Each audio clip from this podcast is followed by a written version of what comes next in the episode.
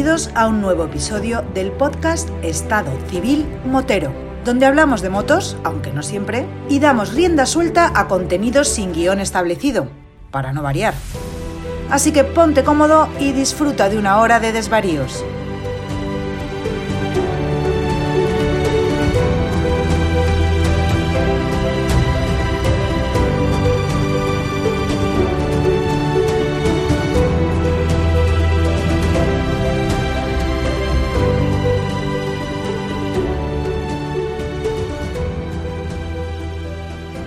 Pasa, chaval? Hombre, me suena, me suena esto, me suena. Te estoy escuchando muy bien, papi. Gusto escucharte, ¿qué de tiempo? ¿Dónde andas? Pues este fin de semana he estado un poco como que en casa. No podía salir con la moto, tenía cosas que hacer. ¿eh? Entre ellas, pues el sábado estuve de barbacoa, que me acordé mucho de vosotros porque hacía un viento brutal. Lo disfrutamos, lo disfrutamos el viento brutal. Mi casco sonaba como un casco malo, como un sonajero. Horror, tío.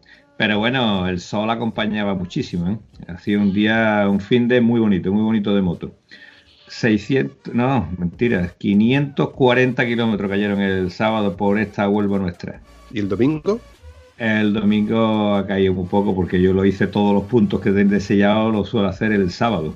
Mm. Y el domingo lo dejo para el sellado y ya está. Me está sonando en el cerebro eso que dijo que a ver, nuestra, nuestra Huelva tenía para hacer ruta de 1600 kilómetros. Hombre, 1600 me parece mucho, pero el 1000 es un número redondo. Salir un sábado tempranito y completar los 1000 kilómetros, ¿te viene?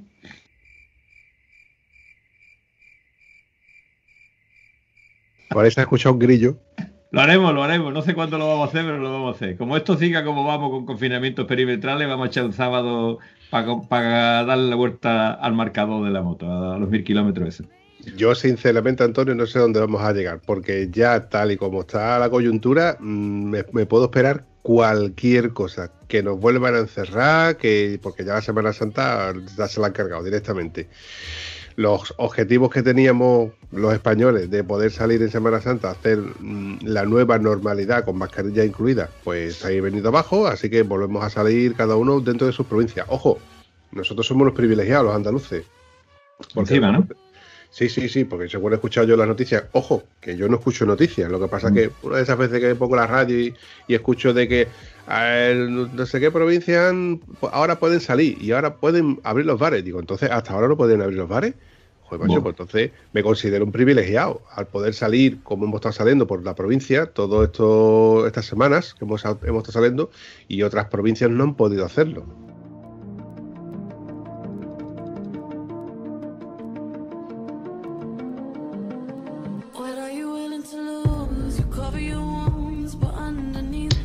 Bueno, vamos a pensar las cosas que sí tenemos y tenemos la posibilidad de movernos por esta Huelva nuestra que es inmensa y encima hemos hecho un pedazo de ruta oficial, aunque no en toda su esplendor, que es la maravillosa ruta del sudoeste.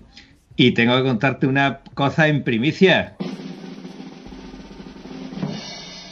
¿Sabes quién ha venido a la ruta, tío?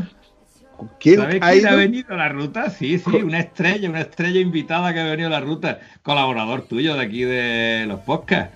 Pues ha cargado la ruta como un machote, ¿eh? Al que no coge nada más en la moto de enduro, ha cogido la de carretera y le ha dado toda pan y moja. ¿Quién te suena a ti que puede ser? No sé, la cara de Gonzalo seguro que no. Perdón, ¿me llamabais? Mejor que no entiendas por lo que te ha dicho, mejor que no entiendas. Caís al diablo, tengo que aparecer. Yo que tuve que agarrar en sus muelas y le ponía neumático defectuoso. Yo me voy a cagar en sus muelas y no me hace falta ponerle neumático defectuoso para que tenga un accidente. Buenas, buenas tardes. Buenas tardes, Gonzalito. Per- per- perdóname por lo que, por lo de el, el- el comentario, el adjetivo calificativo, pero es que se me ha escapado, macho. No sé cómo, pero se me ha salido del alma. Te digo que en honor a la verdad, no le pega a mi Gonzalo que tú digas eso, ¿vale? Estando nosotros en un grupo de peluzos y que sea el único peluzo, motorista de verdad, que coge la moto, la que sea, cuando no coge una, coge la otra. Qué raro el fin de semana que no está el tío con el bigote lleno de fango, con dos huevos, y ahora tú y le dices, ¡Ay, que me quedo muerta! venga ya, hombre, estás equivocado de medio a medio. Además, es el único integrante de este grupo de, de que tenemos de WhatsApp de los a tomar por culo peluzo que puede decir de que se monta no solo en sus dos motos, sino que se monta en todas y cada una de las motos del pueblo. Eso es así. Hombre, por favor. Ahora, coño, tiene que probarla. Es que soy promiscuo. Promiscuo, promiscuo, que eres un promiscuo. Eso, eso es una cosa que es que no lo puedo remediar. Alguien tenía que hacer así y me ha tocado a mí, ya está aquello. A todo esto, chicos, ¿cómo estáis? Bien, dentro de lo que cae bien, como te como, como he comentado antes, pues bueno, este fin de semana no he podido salir con la moto, pero lo he aprovechado para lo típico, editar, para limpiar, hacer cositas en casa y lo típico que hacemos los, los mortales que no podemos salir en moto, el, el lavarla, engrasarla, eh, mirarla, mimarla y dejarla lista para decir, mañana como no tenga yo que trabajar, me voy de una vuelta. Eso es lo mismo que hice yo el sábado de la semana pasada con mi Triumph, que la dejé preparadita para cargarme la ruta suroeste, pero la ruta suroeste mía este año ha tenido truco, ha tenido truco y bastante.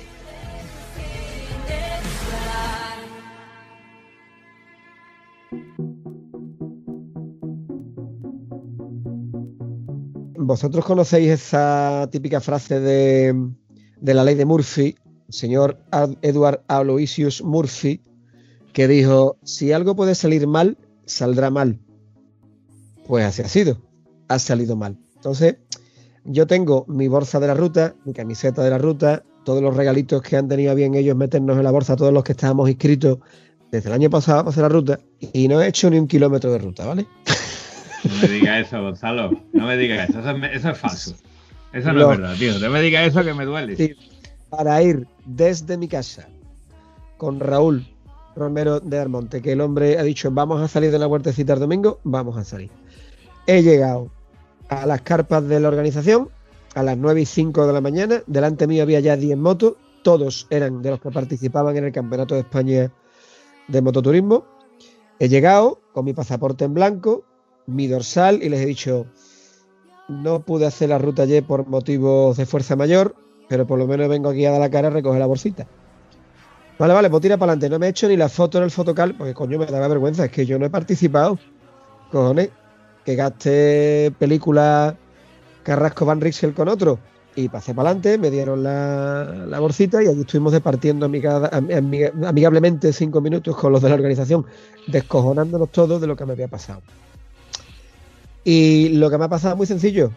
O sea, yo eh, el año pasado no pude asistir a la ruta por lo mismo que todo el mundo, porque se suspendió porque era coincidía con el fin de semana que nos confinaban prácticamente. Entonces se pospuso este año. Eh, yo ya el año pasado eh, los llamé a los de la organización para que me cancelaran la inscripción porque mi hermanita pequeña cumplía 40 años, quería celebrarlo por todo lo harto con sus amigos con una fiesta tremenda y eligió este mismo fin de semana para hacer su fiesta de cumpleaños, que tampoco pudo llevar a cabo, por lo que todos Claro, sabemos. Por la misma razón. Entonces, ¿qué pasa? Que llega este año, yo ilusionado, coño, que bien, tengo mi dorsal, tengo mi carnelo, tengo todo. Creo un grupo de WhatsApp con los 5 o 6 que vamos ahí, para no contaminar al otro grupo. Eh, planteé una ruta yo con mi configurador vía Michelin, que se lo recomiendo a todo el mundo. Y todo listo, todo preparado. Y empiezan a surgir los problemas el lunes. Empiezan a surgir los problemas. Claro, yo este sábado no libraba en el trabajo, pero cambio. Cambio el sábado con mi cuñado Antonio, que él libraba el fin de semana siguiente, a los dos nos convenía, pues libramos y ya está. Pero resulta que sucede lo que no se imagina nunca nadie, ¿no? Y a la madre de mi cuñado, la pobrecita, pues no la tienen que ingresar. Oh, Pronto la carrera corriendo. Entonces, claro, ya mi cuñado dice que yo a lo mejor no puedo librar. Eh, todavía existe la posibilidad porque mi hermana, la del cumpleaños, su esposa, pues todavía se podía quedar con los nenes. Pero este aquí que dos días más tarde, el miércoles, es el padre el que se cae de cara, se echa la cara abajo. Vaya, tío. macho. El pobre hombre que además tiene un problema de salud, que este hombre es un señor de un metro ochenta y 70 años, pero es como un niño de dos. Y claro, este hombre tiene que hacérselo absolutamente todo y que está acompañándolo 24 horas al día. Y ya, pues mi cuñado, no, hombre, no tiene más remedio que quedarse con su padre. Con lo que yo me quedo sin quien me sustituya. Aún quedaba una última y remota posibilidad de que se quedara mi hermano, el que trabaja conmigo, Juan Andrés, eh, pero claro, ya cuando mi hermano me llama que mm, a la mujer han cambiado los horarios y puede, yo ya me había liado a coger trabajo para sábado y era imposible. Ya no podía dejarle yo ese marrón a mi hermano. Así que sintiéndolo mucho, el viernes a las nueve y media tuve que decir el grupo que no podía ir. Y eso es lo que hace. O sea que yo estaba ayer, yo estaba ayer que me podían torear, ¿eh? Ayer se me podía mi torear. Es que lamentablemente yo, vamos, int- yo intento hacer todas las rutas que pueda porque hay una frase que yo no sé si la dijo Murphy, pero puede, se le puede acuñar a este hombre que dice qué buen día hace. A que viene un hijo de puta y lo jode, ¿vale? Oh. Entonces con excesiva frecuencia se joden los, los planes, ¿no? Si quieres hacer reír a Dios, eh, haz planes, ve haciendo planes, a ver lo que se quedan. Entonces hay que intentar Pero hay que Esta vez- intentar llevarlos a cabo cuando se pueda, porque habrá más veces que no podamos que veces que vamos a poder. En fin, bueno, ¿qué hiciste? Eh, esa mini ruta, pseudo ruta que hiciste, ¿en qué quedó, en qué se quedó, Gonzalo? Pues nada, mira, eh, yo llegué, yo, la intención mía ayer sábado era salgo del trabajo, cierro, además cerré la carrera a la 1 menos 5, puertas abajo. Digo, ¿cómo? Y me pongo a buscar a esa gente donde estén. Pero claro, es lo que habéis hablado antes, hacía un día de viento que te quitaba las ganas de cualquier cosa.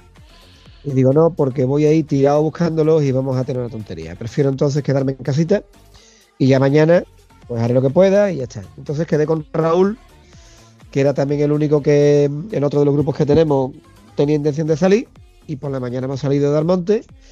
Hemos pasado por varios puntos de la ruta, pero al final hemos ido por libre. Eh, perdona, perdona un momento. ¿Qué moto tiene Raúl? Raúl tiene una BMW R1200R preciosa y que va como la madre que le parió. Ah, ya, ya. Es que la gente está muy loca, tío. Hay gente que se compra motos. Nada, nada, sigue, sigue con la comunicación. No quería yo decir. Sí, No quería meter dedo en la llaga otro poquito. Yo entiendo que esto que decir muy poco correcto, pero si se venden las BMW R1200 Adventurer, la, la nueva Harley Davidson se tiene que vender por un tubo. Porque las ha diseñado el mismo tío. ¿eh? Pero que me estás container. Así que si Eh, uno no, se ve- no, no, no, porque el, el catalán que ha diseñado la, la BMW no, no ha puesto el faro tuerto a la otra. ¿Qué dice usted? Pero igual le ha puesto un ladrillo. Le ha puesto un ladrillo delante de otros cojones. ¿vale? Que yo, de verdad, es, es fea de cojones esa pedazo de Harley, ¿eh? O te han puesto algo que se vende.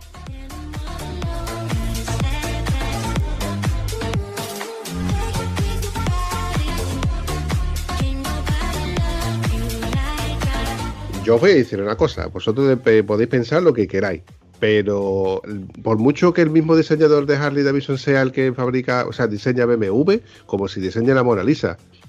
Mm, BMW vende porque tiene un marketing, tiene un postureo y tiene una fotografía muy bonita, el que todo el que la lleva, y, y nadie se fija ni siquiera en la equipación que lleva el tío cuando va a montar la moto, se fija en la moto. Pero cuando tú, tú llevas una Harley Davidson, y más una moto que la han fabricado en versión trail, cuando es una moto clásica, una moto custom, una moto de corte chopper, de corte mm, moto así tipo americana, tú conviertes eso en una moto trail y, macho, mm, yo creo que es un poco sacrilegio.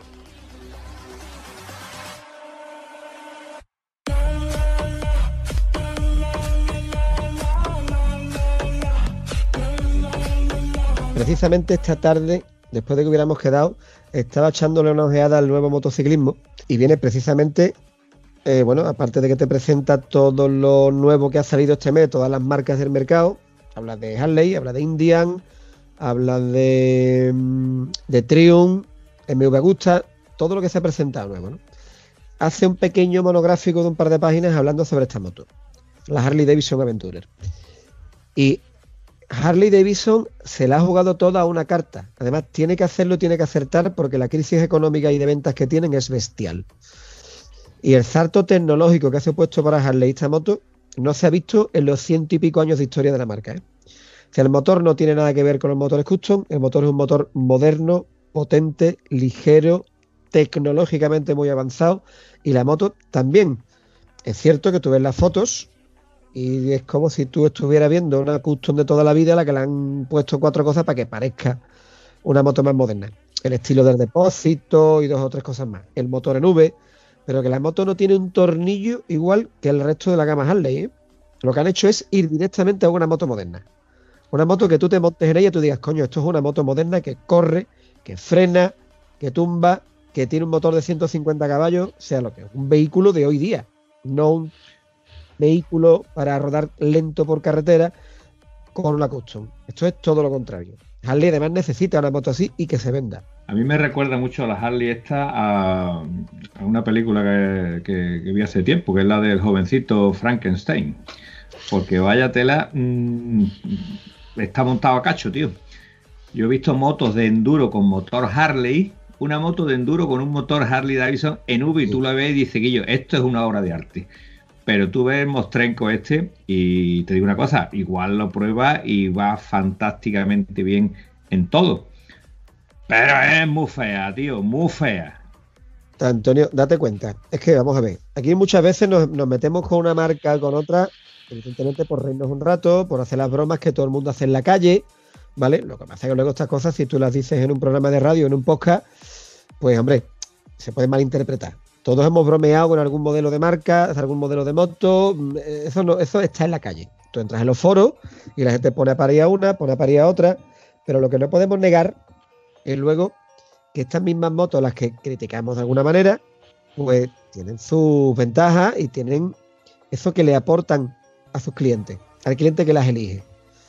Las BMW, desde mi punto de vista, hace muchísimos años que se les fue la mano con el tamaño, con el equipamiento, con la estética, y oye, a mí personalmente no es que me parezcan feas, ¿vale? Porque además lo de fea bonita es muy subjetivo. La Moto Guzzi me encanta, ¿vale? La Guzzi de Trail es una moto que me parece estéticamente preciosa, pero probablemente no me la compraría nunca porque la veo muy eh, antigua, entre comillas, comparándola con otras motos con mejor suspensión, con motores más modernos, con más potencia, etcétera. Pero eso no significa que nos quiera que se venda y que la gente no la compre. En el caso de BMW, lo que ha dicho tienen un marketing bestial, pero que muchas motos BMW, si le quitamos el escudito, le ponemos Kinko o le ponemos Benelli, no las compra ni Dios. Pero se venden porque ya tienen una imagen creada. Pero hay algunas que tienen una estética que son difíciles de digerir. Habrá gente a la que le enamore, habrá gente a la que le parezca muy fea. ¿Cómo va a ser caso de las Harley? Hay gente que le gusta. A mis hijos les he preguntado, a la niña dice que le encanta y mi hijo dice, papá, es rara, ¿eh? No va a pasar siempre, pero venderán. Venderán motos seguro.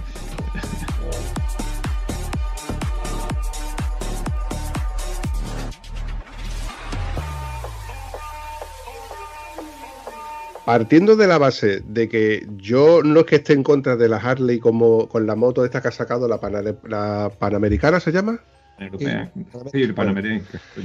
Bueno, pues mm, yo no es que esté en contra de que Harley haya sacado esta moto. De hecho, ya ha habido muchos fabricantes que han intentado hacer una cosa parecida sin ser Harley. Han cogido una moto Harley, la han desmontado y la han convertido. Lo acabamos de hablar y recuerdo incluso un episodio de Orange County Shopper en la que fabricaron una moto trail y fue un desastre. Eso no era una moto trail, eso era todavía menos trail que una BMW R80 de, de- de- de serie. Ojo, de serie. Bueno, ¿qué puede pasar?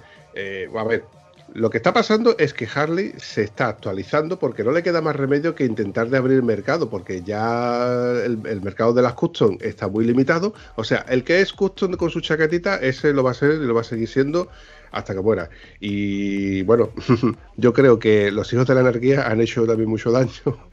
Y hay mucha gente que le gusta el tema de la Harley Davidson. Con la, con la Panamericana, hasta que nosotros nos acostumbremos a verlas por las carreteras, a verlas delante y que y las veamos más asiduamente y pasen varias actualizaciones, yo no creo que sea una moto trail como para sopesarla a la hora de comprarla. Es mi, mi punto de vista personal. Y ahora, hilando lo que os voy a decir, o, vamos a cambiar la marca. Imagínate que en lugar de una Harley Davidson que estamos mirando ahora, que es la moto fea, fea, ¿cómo se llama la nueva moto que ha sacado Varna Nure? Rune? Nu- Nude. Nude. No, Era el modelo antiguo que tenían cuando Husqvarna pertenecía al grupo BMW y aprovecharon el motor de la F800, lo Exacto. subieron de cilindrada. No, y no, digo esa. Esa era la, la nuda, no, no. La nuda La la, trail. que es la trail. Estaba, eh, Antonio Norden. Norden. Es la Norden. Husqvarna Norden. Norden. Norden. Bueno, pues para mí esa moto era desconocida, aunque sí que la había visto, porque lo típico que te viene que te mandan el correo del motociclismo, que te manda, te, te manda la nueva, la nueva Norden de Husqvarna, no sé qué, y tú no le echas cuenta. Pero resulta de que me lo comenta un buen amigo mío, Víctor, Víctor Olmedo, que la estaba sopesando, la estaba mirando y demás, y me dice, Vampi, pero es que esta moto resulta de que es una KTM con pegatinas. Digo, ¿qué me estás contando? Claro. Cierto. Motor Sí. KTM, suspensiones KTM, chasis KTM, son lo que es el patito feo y es una moto que han sacado con, o sea, con el exterior de la marca, pero con el interior y todos los accesorios, repuestos y demás de, de- de KTM.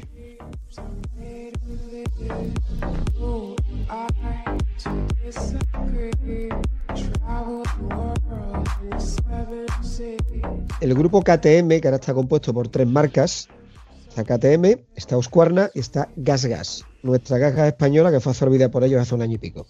El organigrama interno que tiene ahora mismo la organización de las marcas dentro del grupo es la siguiente. La marca Premium, y te voy a hablar de lo que es el enduro, ¿eh? y eso ahora se extrapola a las motos de carretera y de trail. Husqvarna dentro de las tres es la más cara, es la más equipada, la que trae más chuchería, la que trae la doble curva de potencia, la que trae mejores suspensiones, mejores frenos, etcétera, etcétera.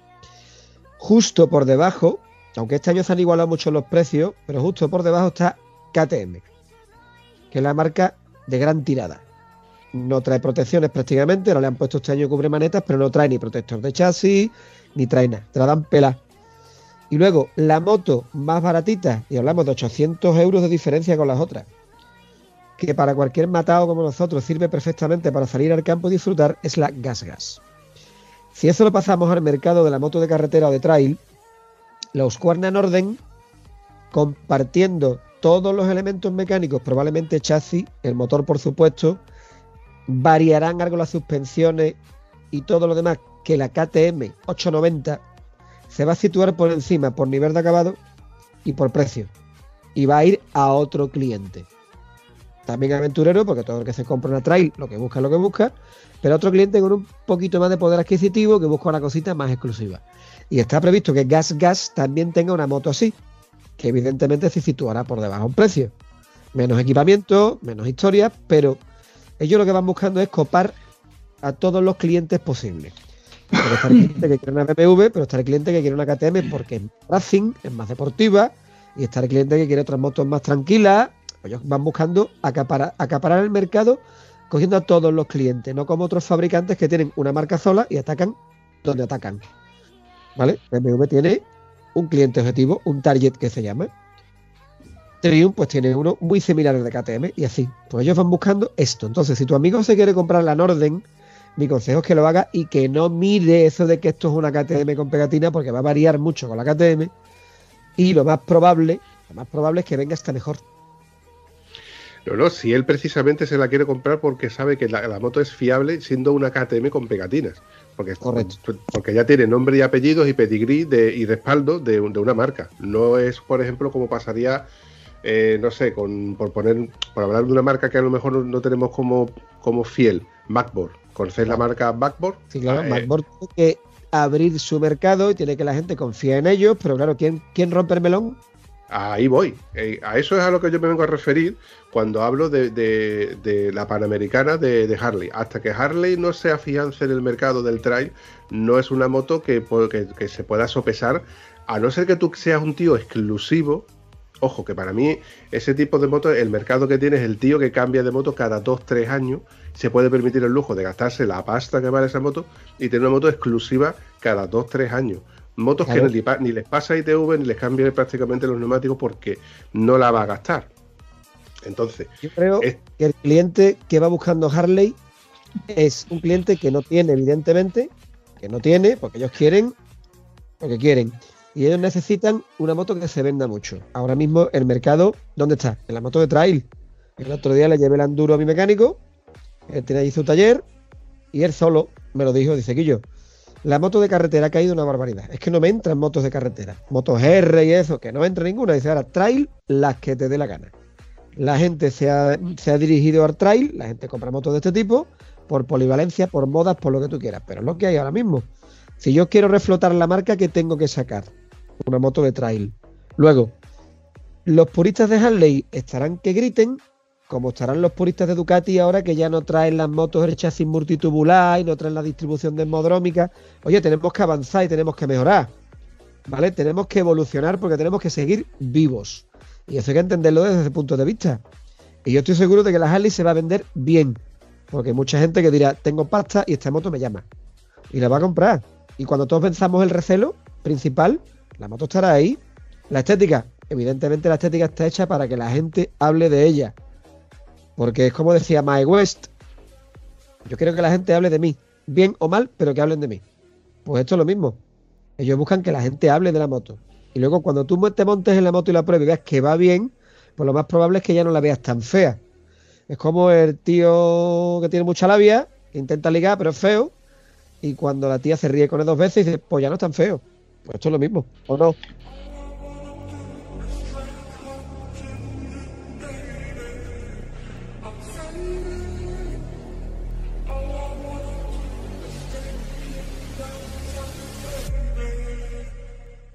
No sé, yo bajo mi punto de vista que es muy personal, yo sigo pensando de que Harley está pegando palos de cielo, de ciego, intentando diversificar el mercado, intentando acaparar un poco más de lo que ya tiene, porque se ha quedado estancado.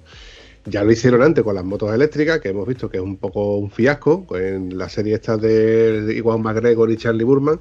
Eh, han tenido muchísimos problemas, han tenido muchas historias y también, Oh. también, os- también os voy a decir una cosa. Una cosa es lo que nosotros realmente vemos, que es lo que nos están, que, lo que quieren que nosotros veamos, y otra cosa es lo que realmente ha, ha sucedido detrás de las cámaras. Por supuesto.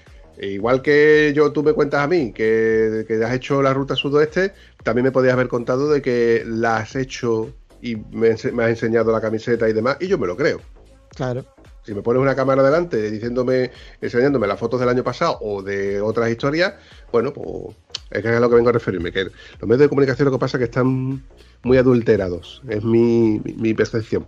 Te quería decir una cosa muy simple. Cuando dice que Harley se ha tirado sí o sí, yo creo que si ha mejorado todo lo que ha mejorado, pues creo que sí, que puede ser interesante, pero eso, como digo yo, eh, está mejorado, ahora hay que demostrar lo que has mejorado.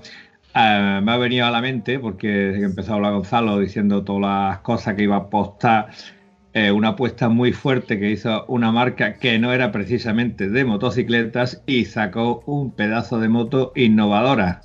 ¿Te acuerdas, amigo Gonzalo? Cannondale. ¿Perdón? Cannondale. ¿Te acuerdas de Ah, Cannondale? Cannondale. Pero Cannondale, a ver. Es que el caso de Cannondale también hay que estudiarlo.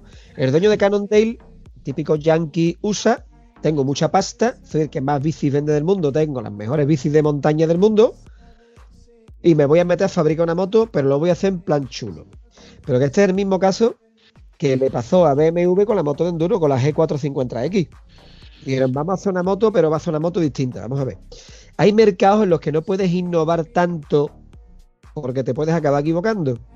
La moto de BMW es la base de las Hero que corren el Dakar. Y hablamos de una moto que salió en 2007, pero estaba tan bien desarrollada desde el principio para una carrera tipo ride que todavía hoy, con evoluciones, ¿vale? Ese motor y esa. No te digo el concepto porque no es el concepto exactamente, pero que ha ido evolucionando hasta hacer lo que es hoy día. El motor es irrompible, pero en aquellos tiempos, cuando esa moto salió, tanto una como la otra se equivocaron de concepto claramente. La Cannondale, que todavía se vende con marca ATK, que para los que tenemos una edad eran unas motos de cross que se fabricaban en Estados Unidos con motores rotas de aire y traían muchas cositas raras. También, un día de esto si queréis, hablamos de ella. Este tío cogió y rompió la baraja y dijo, voy a sacar una moto de enduro con el motor girado al revés, la admisión por delante y el escape por detrás, que curiosamente es lo que vende Yamaha hace unos años. Fíjate lo que se adelantaron, ¿eh? Voy a hacer que el cambio sea extraíble, tipo cassette, como las motos de Gran Premio. Voy a hacer que el chasis sea desmontable, o sea, una serie de innovaciones que eran brutales, pero se adelantaron muchísimo a la época. La moto era inconducible, era muy pesada, era muy torpe, daba muchos problemas y era carísima. Entonces, Potencia. tú te vas a comprar una moto para salir al campo, que lo que quieres es más y más fiabilidad, y tú no te compras un Mostrenco de esto. Te compras una KTM, te compras unos Cuernas, te compras una Gaga, te compras motos que sabes que están ahí, que no te van a dar un problema, y además valen menos, y no tienes que recurrir a un servicio técnico, que es el mismo error que cometió BMW. Entonces, la has dado bien. Hay veces que te metes en algunos sitios y te puedes equivocar. Sin embargo, yo viendo el proyecto de Harley Davidson desde el punto de vista de un cliente que no es que me la vaya a comprar, pero voy a analizarla desde el punto de vista de un cliente que podría estar interesado en comprarla. El trabajo que han hecho, quitando el tema de la estética que me sigue pareciendo muy retorcido, el trabajo mecánico sí está conseguido. ¿eh? El trabajo mecánico está conseguido. Ahí sí han acertado. Luego ya la estética van a tener que pulirla, van a tener que hacer muchas cosas quizás, pero a mí lo que han hecho con las motos a nivel mecánico sí me parece bien.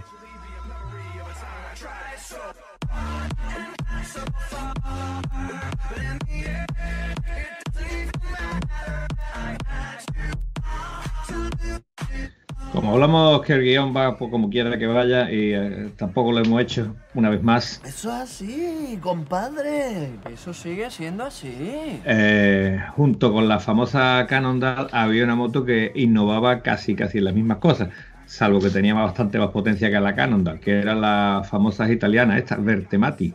¿Siguieron haciendo motos o hicieron aquella que se le quitaba el cambio, el chasis desmontable, etcétera, etcétera, y nunca más se supo? Mira, el, el- caso de Bertemati y Bor, que eran prácticamente lo mismo, fue una, una fue una escisión de la otra. Eh, a, mí esto, a mí es que estas cosas me gustan mucho. Estos dos hermanos que deciden luchar contra todo el mundo, como Asterix y contra los romanos, y dicen desde un taller en Italia, vamos a hacer una moto que se va a cagar la perra.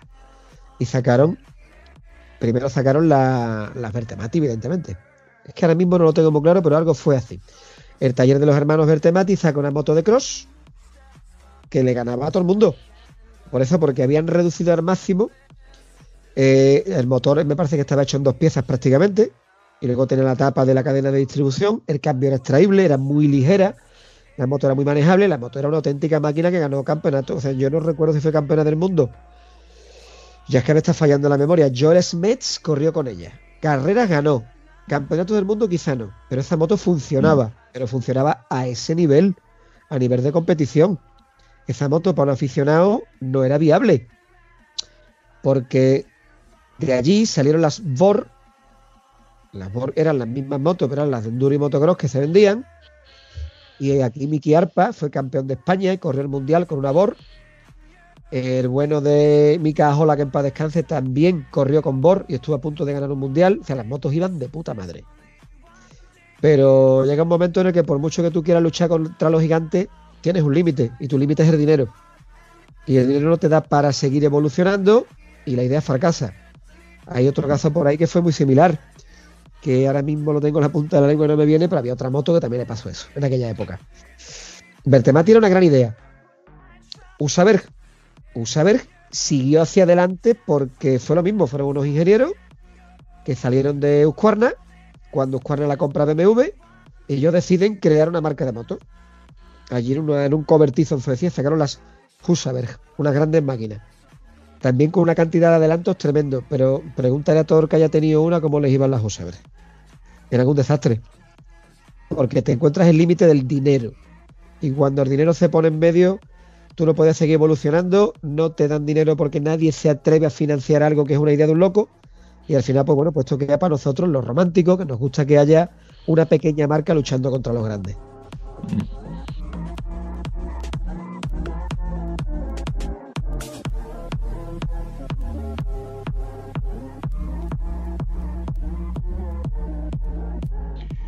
Ahí tengo yo que tener todavía revistas del Moto Verde cuando las Usaber eran motos competitivas. Sí, sí, lo han sido siempre, pero claro, frágiles. Eran muy frágiles. No, no, te estoy hablando a nivel de, de- de competición, a nivel de que corrían en, en los mundiales de enduro. Y yo, la única que yo llegué a ver fue en un campeonato de, un mundial, creo que fue, de, de enduro, donde podía correr Carlos Más en Valverde. Sí, claro. Claro, perfectamente. Hasta primeros de los 90 estuvo corriendo. Pues que, creo que ha sido la única vez que yo he tenido una Usaber delante y yo era un crío por aquel entonces. Bueno, un crío, era un chavalillo más, jo- más joven de lo que soy ahora.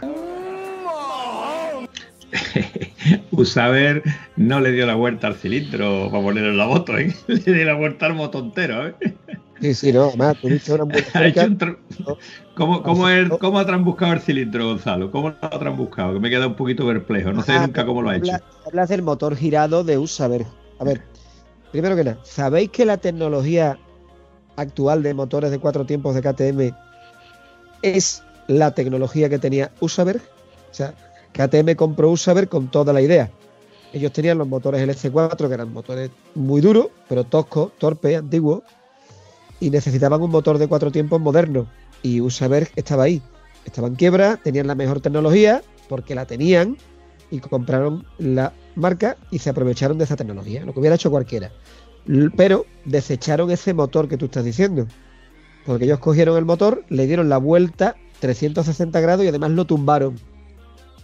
¿Vale? Eso conseguía que la moto, cualquiera que haya probado una USA verde esta te lo puede decir, las 390 y todo esto, eso tenía una tracción brutal. Eso trepaba por cualquier sitio. Pero tenía un comportamiento rarito. Tenía un comportamiento rarito. Porque el embrague y el cambio estaban hacia abajo. El motor, el cigüeña estaba hacia arriba. eh, la culata estaba tumbada hacia adelante para reparto de peso. La hacía un poquitín larga. Pero que a mí esto, que, que- que haya fabricantes que hagan estas cosas y que se atrevan, a mí esto me encanta. Claro. No hay que limitar la creatividad. Que se la jueguen de vez en cuando les salga bien o no. A Yamaha le ha salido bien. Pero claro, Yamaha es un gigante. Usaber no lo era. Mira, al hilo de lo que estás diciendo ahora es que se me ha venido una perlita a la mente y, y John me mandó en su día un enlace de una moto. Me dice, la moto sin chasis. Digo, ¿qué me estás contando? Una moto de carretera de dos tiempos, creo que era una dos y medio, una tres y medio, no lo sé. Era un motor grandecito. Y era una moto que no tenía chasis. Y se ve el- el- un vídeo en YouTube del ingeniero que estaba explicándote de cómo estaba diseñada la moto y cómo estaba fabricada y cómo los componentes, etcétera. Una moto de competición de carretera, ¿eh? o sea, de, circuito. Y tú decías, vale, a mí me cuadra que el basculante esté cogido al motor. Me cuadra que el subchasis esté cogido al motor. Me cuadra que el chasis esté cogido al motor. Pero la pipa de dirección, la pipa de dirección estaba anclada también directamente al motor. Y ahí en la pipa de dirección, pues la horquilla con, con toda su suspensión, luego el chasis, el carenado, increíble. Es una cosa que es una obra de ingeniería digna de ver. Digna de ver. A ver si localizo el, enlace y, y os lo paso por lo menos para que le echéis un vistazo. Pero de esas cosas que dices tú, este tío está loco, cosas raras que ha sacado, pero que podrían haber sido perfectas motos de, de fabricación en serie. Yo, quien admiraba mucho es, era John Britten. Britten era un, ingeniero finlandés, perdón, finlandés iba a decir. No, no, por Dios. Neozelandés, neozelandés. Y este hombre nos dejó muy jovencito, con poco más de 50 años, por culpa del puñetero cáncer. Y creó una moto que cuando la busquéis en Google vais a alucinar porque era bellísima, que era la, Brute, la Britten, Britten V1000. John Britten con la Britten V1000 se permitió el lujo de darle zapas con onda a los fabricantes grandes y reputados en carreras en todo el mundo, ganando mundiales en categorías menores, ¿de acuerdo? Pero es que esas motos eran, y eran eso, era un motor V y el motor lo hacía todo. El motor era chasis, el motor era soporte de basculante, soporte de todo. Era una grandísima moto. Lo único que pudo parar este hombre fue la enfermedad. Y durante los dos años que estuvo compitiendo al máximo nivel, esa moto ganó todo en lo que participaba. Y era una moto espectacular y absolutamente distinta de todo lo que había en ese momento en la calle y en el mercado. Es necesario que estos locos sigan compitiendo de vez en cuando, que no falten. Eh, per- perdóname, Gonzalo, es que como recuerdo es la, la, la Britain V1000, pero no recuerdo exactamente qué es lo que tenía de papel particular, la he buscado en, en Google y es que es una obra de ingeniería. Antonio, échale un vistazo. Solamente la, la forma de los tubos de escape ya es una obra de ingeniería. El, el sistema de suspensión, y ya no hablemos de freno, eh, el, el chasis que también es inexistente porque todo está sujeto al, al- al propio motor, incluido la suspensión trasera. ¿Dónde está la suspensión trasera? Y mira la delantera. Mira qué tipo de suspensión delantera lleva. Me recuerda a un telelever, me recuerda a un telelever, pero no sabría decirte que es un telelever. Y además, y, y- y además, creo que lleva dos amortiguadores de dirección. Claro, es que esa moto era, eh, eh, era un, era un catálogo de soluciones tecnológicas raras, pero todas funcionaban, ¿eh? Todas funcionaban. El, el que no se utilice más un sistema telelever delante es sencillamente por lo de siempre, porque tú apuestas por sistemas de suspensión, ya que estamos hablando de ella, que funcionan y que no hay que evolucionar demasiado. Lo que ya hay que funciona, ¿vale? Pero, por ejemplo, todo el mundo que haya probado una BMW R1200 sabe cómo va esa moto en carretera, que es un espectáculo. El tren delantero no se acorta, es que es una maravilla. Te lo hace fácil. Tú imagínate una suspensión de esa en competición, bien evolucionada. Te hablo de un telelever, como que te hablo de, de un sistema HOSAC o algo por el estilo, como llevan la nueva Honda Gorwin.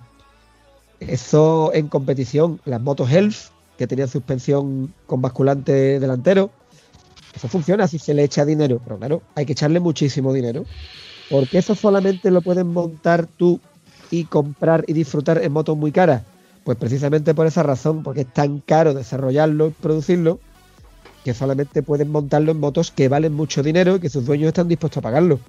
Fíjate que a la gama BMW más pequeña no se le monta un telelever y algunas como las R 1200, 1250 se les ha eliminado.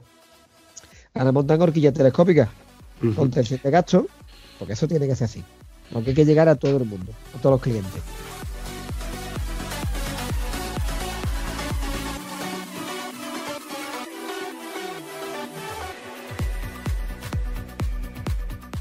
Por suerte, en los episodios de- del podcast de Estado Civil Motero no solemos llevar guion, pero por otro lado, hoy sí me hubiera gustado haberme documentado sobre motos raras motos mm, anecdóticas. Lo que pasa es que yo no tengo la capacidad ni la memoria que tiene nuestro amigo Gonzalito, que hoy, hoy agradezco que esté con nosotros. Te tengo que llamar más a menudo, Gonzalo, la verdad, es que las cosas como son. Hilando con lo que estábamos hablando, con el tema de las suspensiones y demás, hay motos que se me vienen a la mente, como por ejemplo la Yamaha GTS con el sistema Omega de suspensión, un fracaso de Yamaha. Eh, la Gilera CX125 con un sistema monobrazo de suspensión, otro fiascazo de, suspensión. Pero son cosas, son, son, cosas que se arriesgaron, a lo que se arriesgaron las marcas para intentar de innovar. Y yo creo que hacer algo de competencia a BMW, porque en su día eh, hizo, fue la primera que hizo lo que hizo, pegó el martillazo y ahí sigue estando. Ha ido mejorando, actualizando y perfilando toda y cada una de sus suspensiones, pero la base del telelever y del paralever, ahí están. Yamaha intentó lo suyo y Gilera lo suyo, como lo hemos hablado ahora mismo, pero ya está. Yo tengo un amigo, los que sean de Málaga lo van a conocer porque es Antonio Vargas, el de Neumáticos Vargas, que tiene una Yamaha GTS 1000 con chasis Omega. Flamante, nueva, preciosa. Va con ella a concentraciones de clásica y sale algún que otro fin de semana cuando no coge la, la MV Agusta brutales que también tiene. Sí, Antonio tiene buen gusto para las motos. Desde aquí, un saludito a mi amigo Antonio, que lo mismo hay alguien de Málaga que nos oye, o incluso el mismo. Esta moto eh, se adelantó mucho a su tiempo. Yamaha que siempre ha creado cosas que se han adelantado, como la Yamaha TDM, la famosa TDM 850, que cualquier trail moderna de hoy día la ves y es como una TDM de hace 20-25 años. Eh, era una moto que le metieron el motor de la Super Teneré aumentado de cilindrada, pero para que fuera bien en carretera. Fuera una moto deportiva de carretera. Y la moto iba extraordinariamente bien, pero el mercado no estaba preparado para esa moto ni para la GTS 1000. La GTS 1000 es una gran turismo, pero llegó 20 años antes de lo que tenía que haber llegado. La dirección era pesadota, todo el que ha tenido una lo decía que la moto era bastante pesada de dirección, y luego tenía otro defecto, que los neumáticos delanteros los destrozaba por culpa de ese tipo de suspensión además. Quitando eso, tenía un motor 1000, que era el motor de la Exub descafeinado. En aquellos tiempos la gente lo que quería eran motores con mucha potencia y una entrega salvaje. En fin, la moto llegó en el momento que no tenía que llegar, pero es una gran moto. Y en cuanto a la, a la Gilera CX, igual. En aquellos tiempos los, los chavales éramos todos unos quemados, lo que queríamos era una 125 con muchas prestaciones, muchos caballos, muchas velocidades. Estaban las cajivas de 8 velocidades, las frecias. Mm. Pero eso fue una vacilada que se metió ahí Gilera y no le salió bien. Curiosamente esa moto ahora como clásica está muy buscada, porque era una rareza. Pero la cagaron, sí, la cagaron bien. Yo, de hecho, si yo tuviese pasta, yo te digo a ti que buscaría por cielo y tierra y la tendría solamente por tenerla expuesta en mi garaje junto con otra, alguna que otra moto. Yo, me, yo, porque te digo, de mi juventud era una de esas motos que, que, que, que te marcan.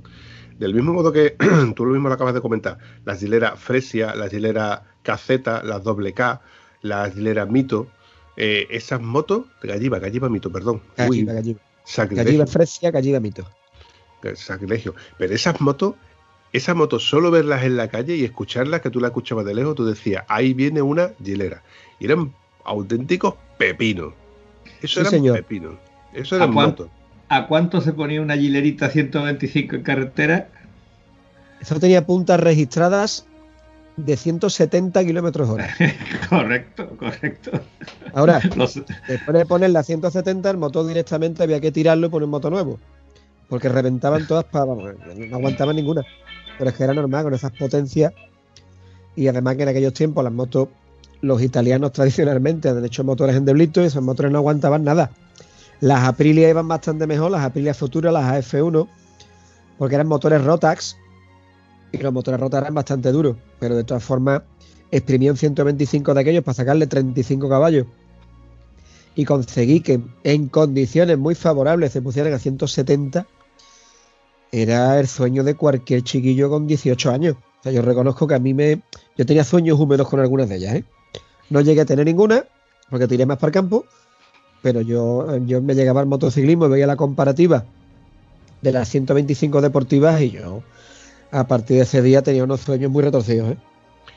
Yo te puedo contar de que no había ni una sola vez que yo no pasara por el concesionario de Castro Jarana o el de Motos Muriel y me acercase a ver las motos de, bueno, a ver los, marcadores de las motos. El de Gilera, por ejemplo, que tenía en aquel entonces las, las RC600, las, las, CX125, mm, no podías entrar a verlas porque la verdad es que ese concesionario al final quebró porque no tenían mucha venta. Lo que tenía Gilera, que luego pasó a ser Piaggio y demás.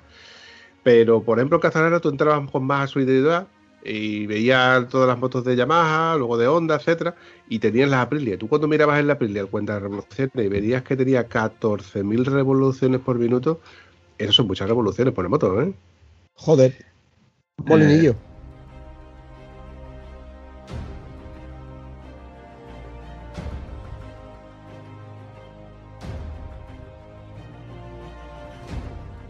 Tengo que deciros que hubo una época en que mi amigo Francis Pamue corrió en ciclomotores, ¿de acuerdo? Y cuando hablamos de ciclomotores y de motores revolucionados, en la preparación que le hicieron a un ciclomotor para esa carrera de ciclomotores, la moto se ponía a 22.000 vueltas. y lo cascas. 22.000 vueltas, un ciclomotor con un variador de, velocidad y agárrate y tira para allá. Esa era una Copa Andalucía que había de ciclomotores que no la ganó por poco, pero bueno, eh, la preparación era asombrosa.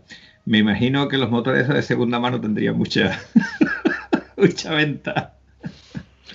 Yo te puedo decir, Antonio, de que hubo una época en la que yo empecé a preparar eh, mi, Derby Variant, la empecé a, preparar hasta un nivel en el que rodamientos de altas, de altas revoluciones, eh, biela reforzada, eh, su 65 eh, el, variador ya no tenía muelles, sino que era una polea fija directamente.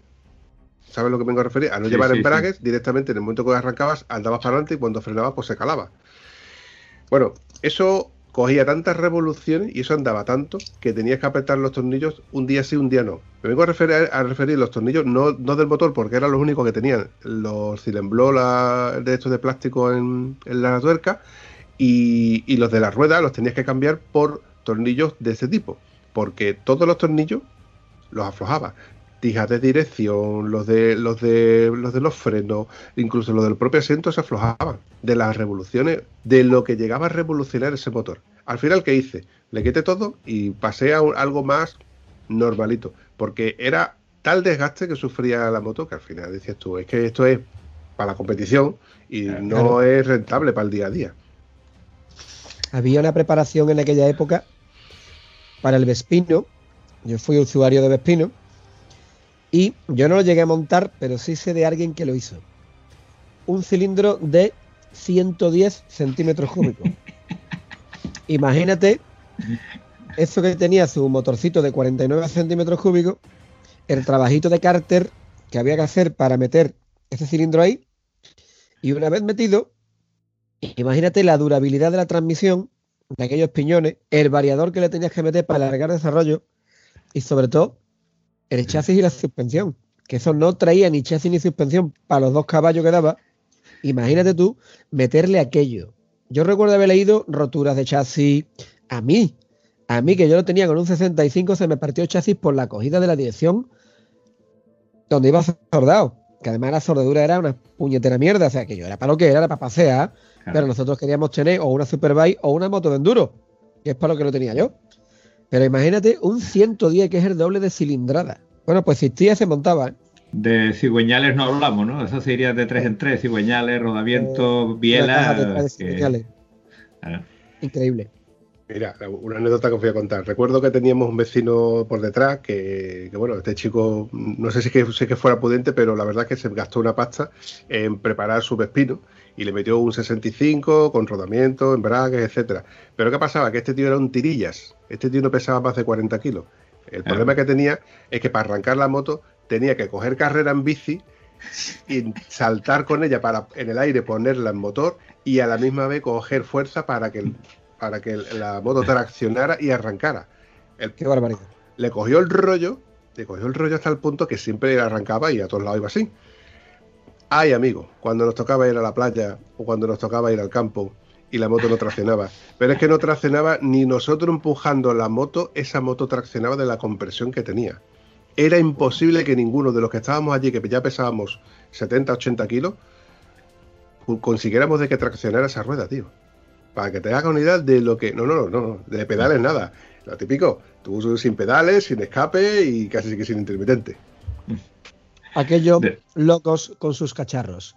De todas formas, de las cosas que había estado diciendo de preparaciones y tal y cual, sí, yo tenía la, mi maravillosa Pus Mini Crow con un carburador de la Cobra, un carburador de 25 que le conseguí una amigueta de segunda mano con los cilindros, transfer, tal y cual. Pero a mí hay una preparación que es así, me estuve tentado, tentado de meterme en ella, que es una preparación que hacían para los Quad Bombardier, que era con motor rota de 650, que esa preparación se la quería yo haber hecho a mi pedazo de 650 GS. Y después, como yo creía que la moto con 60.000 kilómetros tenía muchos kilómetros para hacerle eso, diga, ah, no me meto ya en buscar más tonterías. Mira por dónde Mm, hubiera sido un detalle, porque creo recordar que se ponía la moto en 90 caballos, para una 650, o para un quad, ¿no? 90 caballos para un quad, me parece a mí que es una preparación tela. Ahora, no le va a hacer a la moto los 240.000 kilómetros que tiene mi pedazo de burra, ¿no? Eh, no es compatible ahora que hemos hablado antes de, la Urbana Nuda, que comparte chasis y motor de la F800 GS, solo que tiene 100 centímetros cúbicos más y en lugar de 85 caballos ya tiene 90 caballos. Y el cigüeñal girado.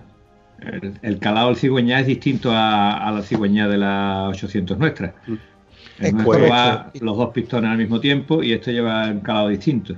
Pues y la gente se quejaba mucho de que el motor era brusco y que no iba redondo. Sí, sí, sí, y además petardeaba muchísimo más. De hecho, mm, pero aún así es una moto mucho más válida de que la F800 porque estaba mejor más pensada para lo que es andar en carretera en tipo superbota, mejores suspensiones, un chasis un poquito más reforzado, un motor también evidentemente más potente e incluso sacar una versión R, una Nuda R, eh, un Nuda 900R pues en los foros estuve leyendo el último día que, no hay ninguna de segunda mano ni ninguna, perdón, no hay ninguna siniestrada de segunda mano. Vuelan, vuelan, porque esos motores están más que cotizados.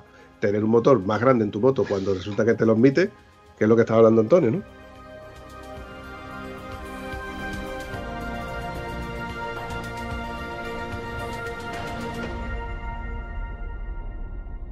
Bueno, corriendo un estúpido pelo hay una cosita que tenía que preguntarte, Gonzalo. Eh, el otro día estuve yo comentando con un amigo mío. Bueno, más bien este amigo mío me dijo de que ahora hay una marca de neumáticos que te permite el lujo de ponerle al neumático un nombre, una pegatina, una calcamonía, una, carabela, le puedes poner un dibujo, no sé qué. Puedes personalizar el neumático. Y decía, ¿eso cómo va a ser? Eso el, que el primero que lo haga, evidentemente, pues va a triunfar porque eso es un puntazo, ponerle a tu neumático tu nombre, por ejemplo, ¿no? Y yo lo, que te iba a preguntar, ¿eso cómo es? A ver, yo me he estado documentando porque esto es una idea que hace tiempo, hace ya unos años que se estaba barajando y que se había propuesto porque la tendencia del mercado al final, tanto en moto como en vehículos de turismo, es a la personalización. De hecho, ya hay muchos vehículos, sobre todo coches, que traen neumáticos específicos. O sea, tú te compras hoy día un, un Audi, o te compras un Mercedes, o un BMW, o un Volvo, un Jaguar, varias marcas Land Rover, y ya los neumáticos, además de sus medidas legales y todo este tipo de cosas, trae un marcaje específico. En el caso de Mercedes es MO, en el caso de Porsche es NO, Los BMW llevan una estrella de cinco puntas, en fin, cada uno tiene una- un marcaje específico. Hay veces que estos neumáticos no se distinguen de los otros nada más que en eso, y hay otras veces que sí, que tienen características técnicas que hacen que sean distintos y ese neumático rinde mucho mejor en un coche de esta marca que en otro, pudiéndose montar también. Pero claro, eh, ¿cuál es el mercado rey de la personalización o donde más tiende la gente a personalizar? El de la moto.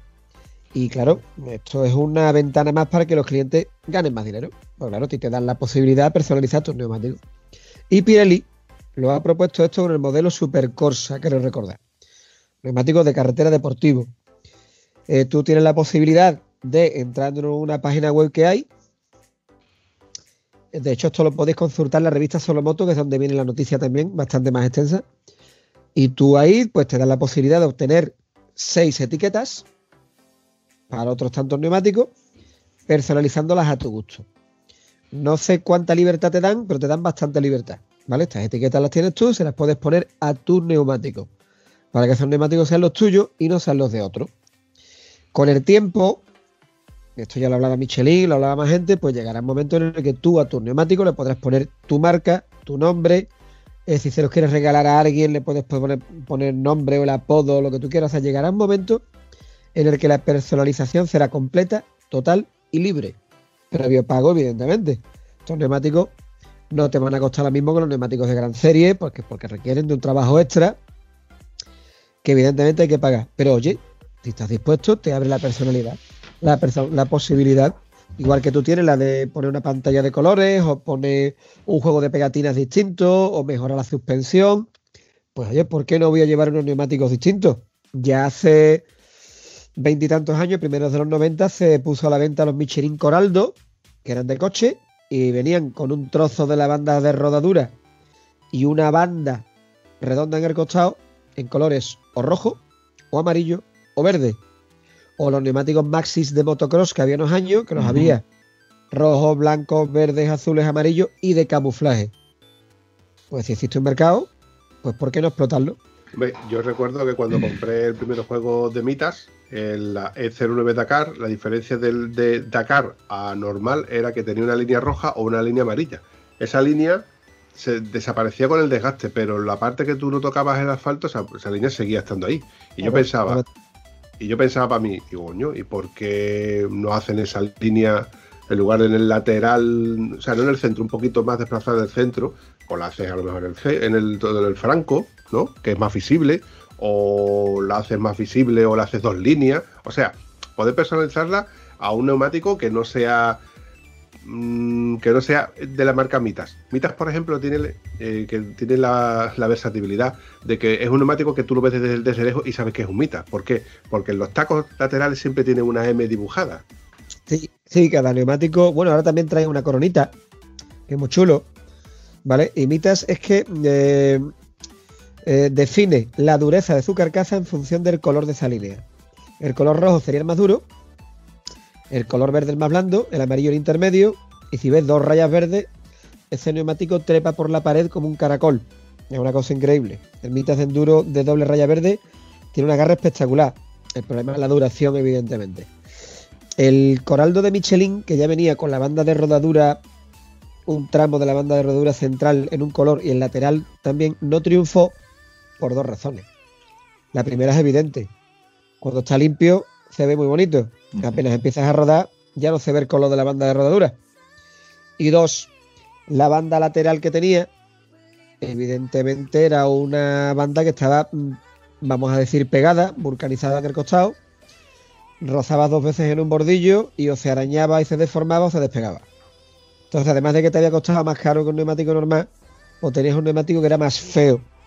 Se veía, si habéis visto los todoterrenos, que muchos neumáticos todoterrenos traen las letras blancas en el costado, si el cliente no tiene mucho cuidado y roza constantemente en los bordillos, eso se desfigura. Se Mm. pone feo, se pierde y se ve muy mal. Entonces, no triunfó por este par de razones. Y hoy día, pues pasaría algo parecido. Es una moda, se impone y pasa la moda y ya está. Y eso deja de existir. Pero bueno, volvemos a lo de antes. Es bonito que estas cosas existan y salgan y que le den un poquito de alegría al mercado y un poquito de alegría a la gente. Que alguien arriesgue. Eso es interesante. Correcto. Hablando de mitas, eh, he visto un juego, como ayer, ayer, antes de ayer, vi un juego de mitas que me impresionó tiene un dibujo muy bonito. Montado en una KTM 1290 nuevecita que iba estrenando en calidad de moto de prueba eh, el amigo Galán, con la que se hizo los 500. Bueno, le, dejaron la moto, eh, como anécdota, le dejaron la moto para que la probara el fin de semana y la va a devolver con mil y pico de kilómetros entre el sábado y el domingo. Ahí te lo dejo. Al principio decía que su, esta 1290 con neumáticos mitas no iba tan bien como la suya. Y no sé si es que bueno, eh, ha cambiado de moto, ¿no? Sigue siendo la 1290, ha cambiado la 1290 a 2000. 20 por la 2000, creo que es 2019 la que tenía antes, por la 2021. Y la verdad que la 2021 es impactante lo bonita que es esa moto. Eh, para que no haya visto la 1290 del año 2021 es una réplica de la 890, 890 o 790, es decir, el de Positaco ese que llega hasta abajo. Y bueno, y unas cuantas cositas que le han puesto a la moto muy, muy, muy vistosa. La verdad que si la 1290 del año anterior ya iba de miedo, esta moto entra por los ojos, es preciosa.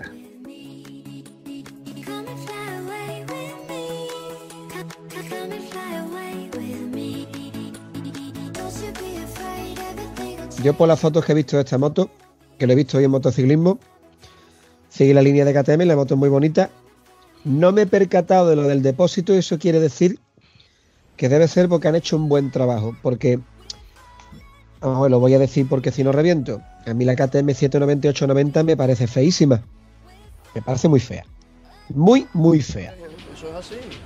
Y los pimientos son asados. Y las papas fritas. Porque ese depósito ahí abajo, yo bromeo mucho con las tetas caídas de las BMW y esas cositas, pero es que esta moto, que no estoy discutiendo su utilidad, que la tiene, su practicidad, reparto de peso, sí. Pero qué feo es, Dios mío de mi vida. A mí la moto, yo creo que hay que, hay isca no estamos acertados, pero bueno, tiene sus clientes y tiene su mercado. Y yo en la 1290 o 1260 no me he percatado. Igual han hecho tan bien que no se le nota. Mm. Volviendo a los neumáticos de mitas, KTM últimamente, últimamente está montando mitas y Avon. Avon hay mucha gente que los conoce. Avon tiene unos neumáticos muy buenos en trail, que dan un resultado bastante bueno. Pero tanto en el caso de mitas como en el caso de Avon, a mí lo que me llega de la gente es que sí, van bien, pero les falta ese puntito de agarre y de comportamiento que aún no tienen y que sí tienen los fabricantes consagrados. Mitas, eh, la tecnología de Mitas, en los neumáticos Sport Force, que son los que tiene para carretera, viene de Continental. Porque ellos son los que les fabrican a Continental los neumáticos. Ahí tiene que haber algún tipo de acuerdo, alguna joint venture que se llama. Tú me fabricas los neumáticos, yo te cedo un poquito de tecnología. Y están trabajando muy bien, ¿eh? Mita es una marca que va despacito, poquito a poco y está trabajando muy bien. Los precios de los neumáticos hasta hace muy poquito tiempo estaban por debajo de los demás, con lo que la gente, si te la pones más barata y no va mal, la vas probando y ya te puedes fidelizar. Eh, pero todavía le falta ese puntito para el, que, para el cliente que sea exigente, que venga de unos Michelin, de unos Bristol, de unos Dunlop, de unos Mercedes, de unos Pirelli. Le falta ese puntito. Para el cliente que no sea tan exigente, es un neumático muy, muy válido y muy a tener en cuenta, ¿eh? Muy a tener en cuenta. Incluso yo se los he montado con un cliente que me ha dicho, en el caso de un cliente de Mata las Cañas que tiene una F650, una G650, G650 la China, con llantas de aleación, se los he puesto y el tío está encantado. Que no le exige mucho a la moto, la moto lo utiliza todos los días a diario, pero no le exige mucho y está encantado.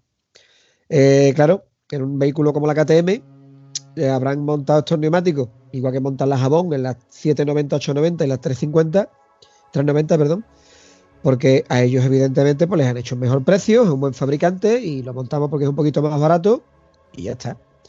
Pero quizás yo creo que tenían que haberla equipado desde el principio con un neumático prestacional de verdad. Un bestseller, Pirelli, Michelin.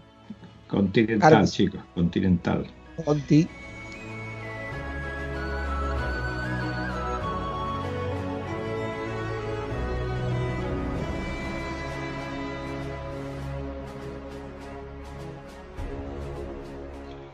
Bueno, chavales, como creo que nos hemos pasado de la horita, creo que va siendo hora de ir finalizando esto y así cada uno seguimos con, nuestro, con nuestros quehaceres. Así que yo os agradezco que hayáis venido por aquí. El placer es mío, señor Bambi. Es un lapsus, es un lapsus. Qué bien mal ha pasado, pero este fin de semana montado en la moto me lo pasé muy bien también, ¿eh? también te lo tengo que decir. A mí un fin de semana de moto me apasiona. Por cierto, hoy me he acordado de ti, amigo Vampi. ¿Por qué? Porque fuimos a recoger el diplomita este que daba el Motoclub Goyuyo por haber hecho la maravillosa ruta de. ¿Cómo se llama? La ruta sudoeste del Motoclub de Goyuyo.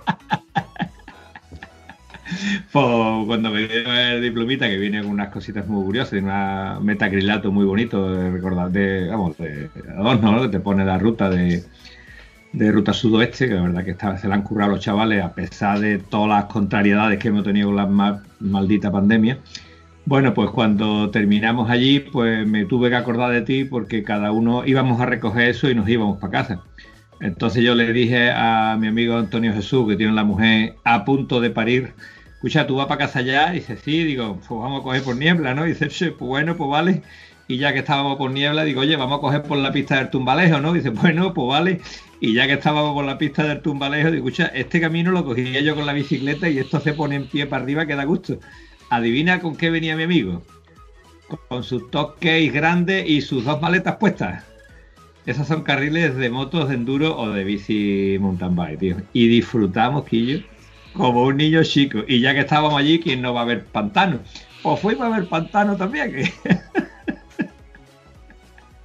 Pásame, la, pásame el número de, tu amigo, que ya verás tú como en próximos episodios se te pone a parir como te puso ya a parir aquella no, vez. No, no, no, no, para nada, para nada. Iba disfrutando como un cochinito en un fangar.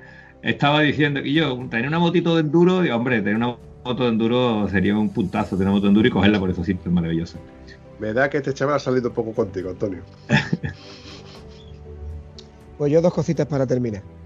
Eh, primero, eh, en otros podcasts no me he acordado, pero esta vez sí lo voy a decir. Cuando empiezo a hablar intenta recordar fechas y hechos y cosas, puede que alguna vez se caiga en alguna duda o que no me acuerde bien o que, como me ha pasado hoy con lo de verte Matibor, ¿vale? Espero que la gente no entienda que la edad no perdona ya. Y luego, hablando de la ruta suroeste, darle la enhorabuena a Javier Razo y a todos los del motoclub porque organizar esto que funcione, que salga medianamente bien con todos los problemas que hay hoy día para organizar un evento de esto, es para quitarse el sombrero con ellos. ¿eh? Mm. Así que desde aquí, chicos, enhorabuena, que esto cuesta un trabajo tremendo sacarlo adelante y lo habéis conseguido. ¿eh? Una vez más, lo han conseguido una vez más y con todas las cosas, con todo en contra, como bien sabemos todos. Este aplauso va para, la organización del Motoclub de Boyuyo.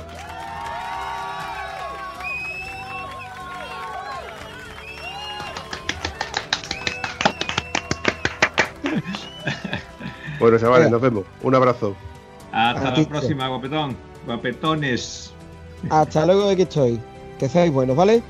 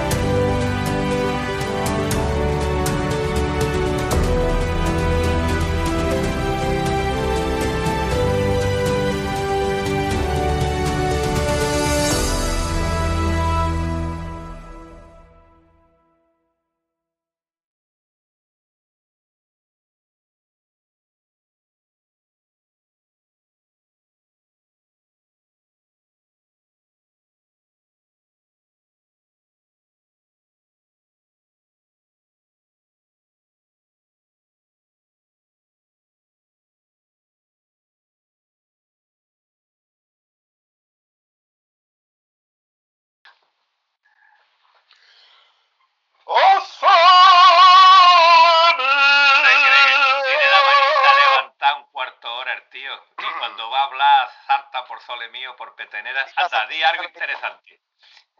¿Qué quieres ¿Qué que te diga? Algo? Mira, no interrumpáis que luego la, lío, la liamos otra vez. A ver, Vale.